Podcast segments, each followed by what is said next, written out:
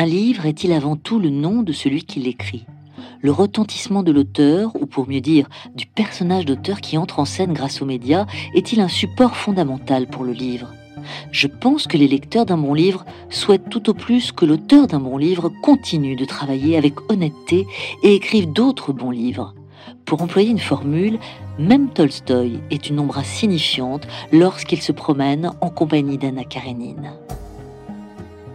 Courrier non expédié d'Elena Ferrante, écrit en 1995 et publié dans le recueil Frantumalia, L'écriture et ma vie, Gallimard 2019.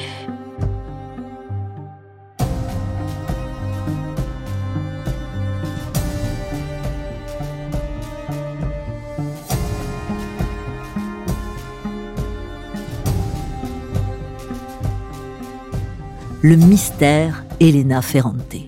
Je suis loin d'être la première à m'intéresser à la question. C'est vrai, bien d'autres l'ont fait avant moi. Depuis les premières publications de Ferrante, et plus encore depuis le succès de l'amie prodigieuse, plusieurs journalistes ont clairement eu comme objectif de percer le mystère et de révéler sa véritable identité.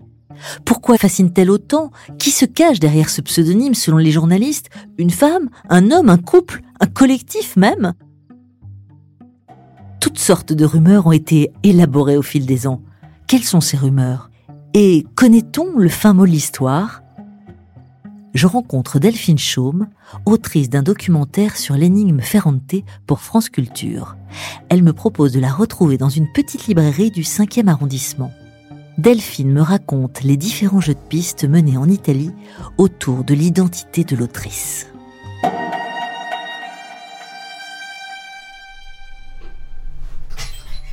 Bonjour Delphine Chaume. Bonjour.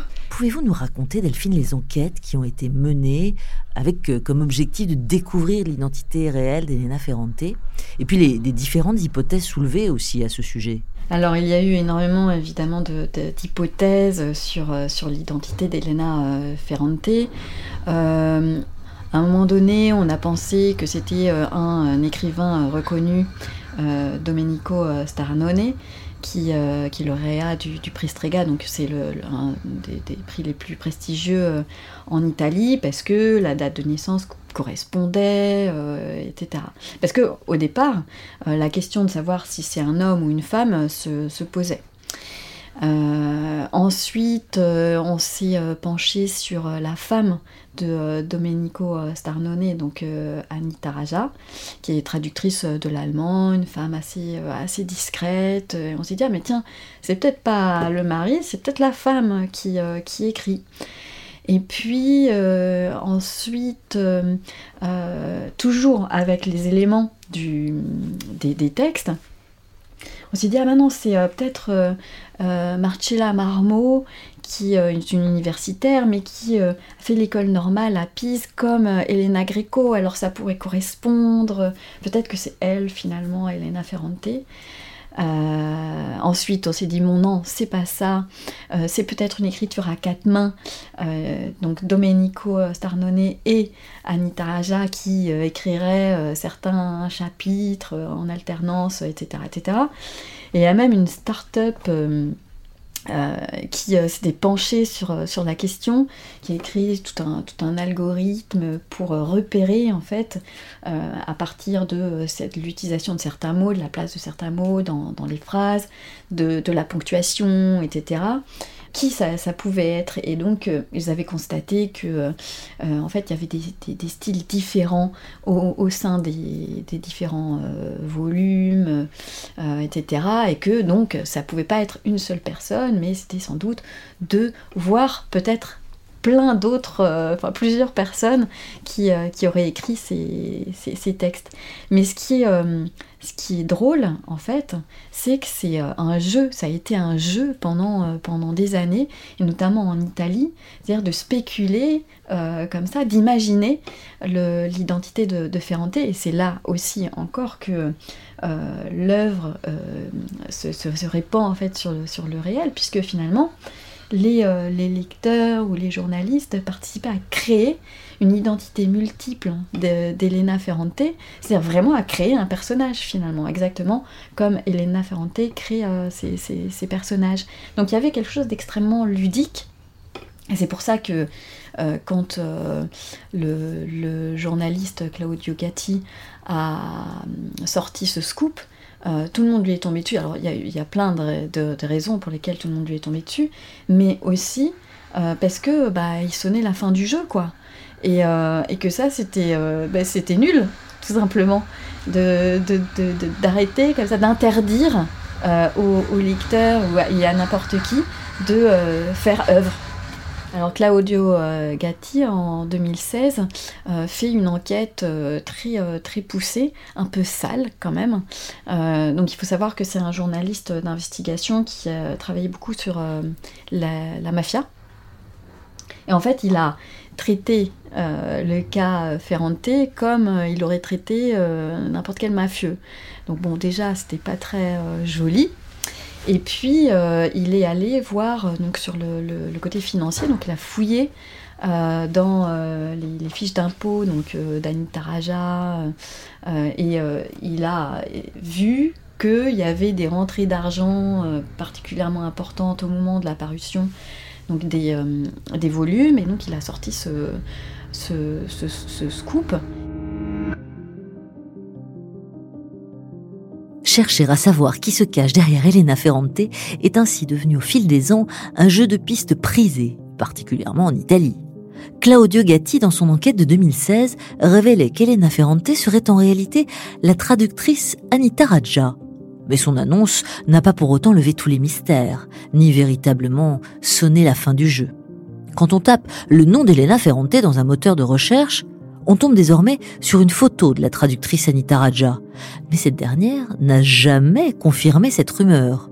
Elena Ferrante ne s'est pas non plus exprimée à ce sujet. Elle-même continuait à publier. Quant à ses lecteurs, ils se sont massivement insurgés contre les méthodes d'enquête du journaliste à l'origine du scoop. J'aimerais vraiment rencontrer quelqu'un qui a tenté de percer le mystère, afin de comprendre les motivations de ce qui s'y essaie. En France, l'écrivain Salomon Malka vient justement de publier sa propre enquête à la recherche de l'amie prodigieuse aux éditions Écriture. Il me reçoit dans les locaux de sa maison d'édition. Bonjour Salomon Malka. Bonjour. Comment vous vous y êtes pris? Pour mener cette enquête L'objectif, euh, c'était pas de jouer euh, au roule-tabi ou euh, de chercher le poteau rose. C'était pas, même si j'explore toutes les pistes, celles qui ont déjà été empruntées par d'autres. par ceux qui m'ont précédé, qui ont fait des enquêtes là-dessus, et d'autres qui, sont nouvelles. J'ai vu beaucoup de monde, j'ai vu des proches, j'ai vu euh, des confrères, j'ai vu des spécialistes. Il y a eu plusieurs voyages à Naples et j'ai trouvé elle est là d'une certaine euh, manière. Donc euh, je suis passé à plusieurs reprises, j'ai passé quelques jours dans le Rione Luzzati, j'ai retraversé l'œuvre pour tenter de, de rencontrer la femme ou l'homme qui se cache derrière Elena Ferrante. Euh, j'explore, euh, moi, ces questions de l'énigme littéraire avec Antoine Compagnon. Je rencontre Roberto Saviano, qui est un grand ami de Elena euh, Ferrante. Je rencontre Claudio Gatti, qui a, fait une enquête à la fois sur l'énigme littéraire, mais aussi sur l'origine familiale. avec Gatti se pose aussi un problème que j'ai dû, euh, que j'ai rencontré, et je, souhaite en dire quelques mots parce qu'il me semble important, c'est euh, la question de savoir jusqu'à quel point on peut forcer l'intimité d'une euh, auteure qui a décidé de ne pas parler d'elle-même. Est-ce qu'il ne faut pas respecter le serment d'une romancière qui a décidé que si on la forçait à se dévoiler, eh ben, elle cesserait tout simplement euh, d'écrire. C'est une vraie question qui m'a euh, taraudé. Je ne voulais pas être intrusif. Je ne voulais pas refaire ce qu'a fait euh, précisément Claudio Gatti. Son principe, c'est to follow the money. Suivre l'argent, qui touche, qui... Euh, et il a été même épluché les euh, déclarations fiscales de euh, Anita Raya pour savoir et, qui touche les droits d'auteur. Et pour lui, il n'y a pas de doute. Celui qui touche les droits d'auteur, c'est l'auteur de l'œuvre d'Elena Ferrante. On comprendra que ma méthode n'est pas celle-là.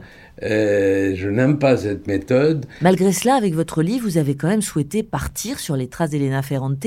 Euh, dans le même temps, et vous le dites hein, d'ailleurs, ce n'est pas à tout prix, ça veut dire que vous respectez quand même son souhait de l'anonymat? Je respecte ce choix, mais euh, elle dit elle-même, notamment dans Fantoumalia, que son œuvre est d'inspiration autobiographique. C'est elle qui le dit.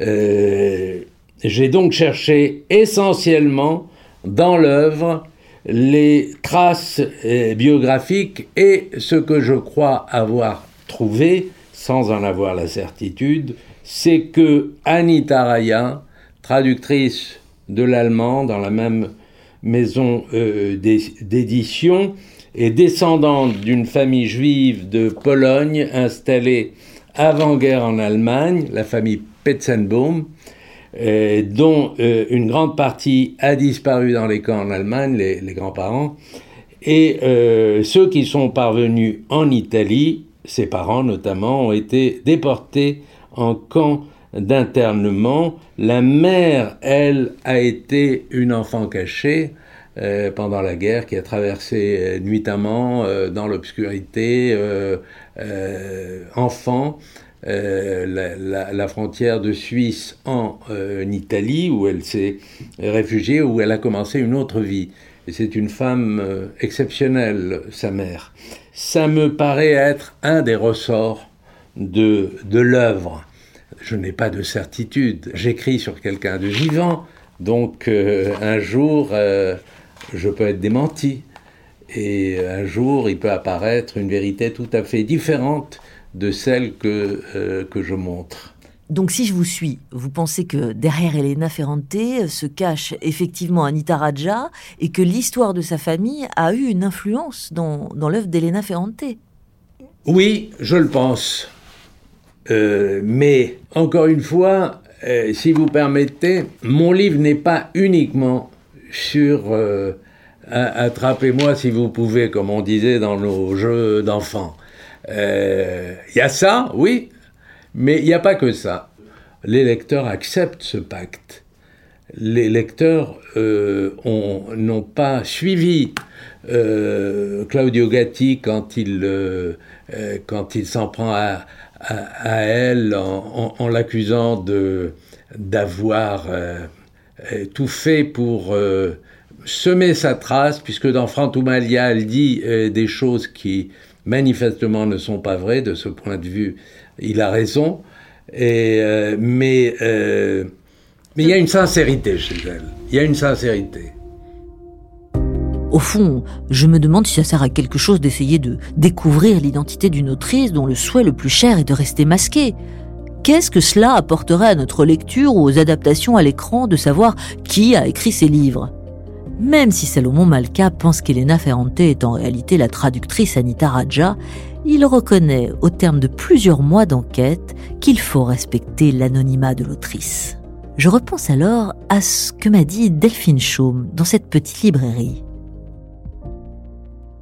En conservant euh, l'anonymat, elle peut euh, devenir l'écrivain idéal parce que euh, elle n'est pas un être de chair et de sang, elle est justement une, page blanche en fait elle-même sur laquelle tous les lecteurs peuvent projeter absolument ce qu'ils veulent. Et d'une certaine manière, elle n'influe pas du tout sur, euh, sur son texte. C'est-à-dire que la vision de euh, ces personnages, la vision euh, d'Elena Greco, donc,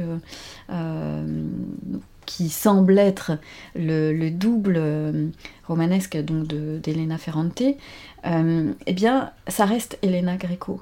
Et elle, en tant qu'écrivain, elle, elle conserve tous les possibles. tous les possibles d'écriture, il a pas, elle ne peut pas avoir de retour direct des, lecteurs. C'est-à-dire qu'il y a une, sorte de porte blindée entre les lecteurs et, Elena Ferrante, et pourtant, et justement ça qui est, fascinant, c'est que les lecteurs n'ont jamais été, je pense, aussi proches d'un écrivain euh, tel que Elena Ferrante parce qu'elle est anonyme et parce que justement elle euh, s'efface derrière le nom Elena Ferrante. Tout le monde peut projeter euh, ce qu'il veut sur, sur Elena Ferrante et notamment si on prend la, question de la thématique de, des problématiques féminines. en fait, je pense que ça a énormément joué aussi dans l'exploration de, par exemple, la sexualité euh, des femmes qu'elle euh, donc elle déploie euh, de manière très libre en fait dans dans l'amie prodigieuse etc et le fait qu'elle ne soit qu'un nom toutes les femmes peuvent se projeter dans le nom Elena Ferrante et, et donc ça rend d'autant plus fort tous les éléments qu'elle qu'elle déploie dans, dans ses textes en fait.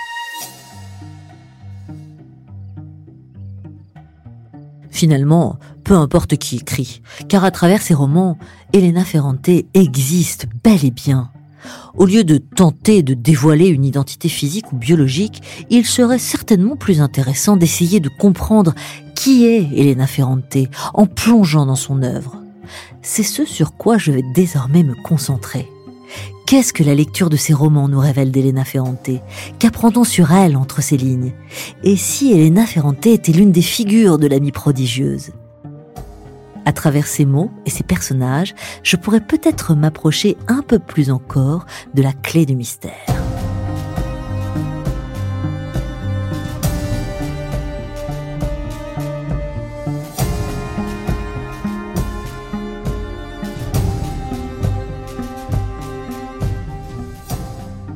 Si vous souhaitez vous aussi plonger dans l'œuvre d'Elena Ferrante, découvrez la série L'Amie prodigieuse, disponible en intégralité sur MyCanal.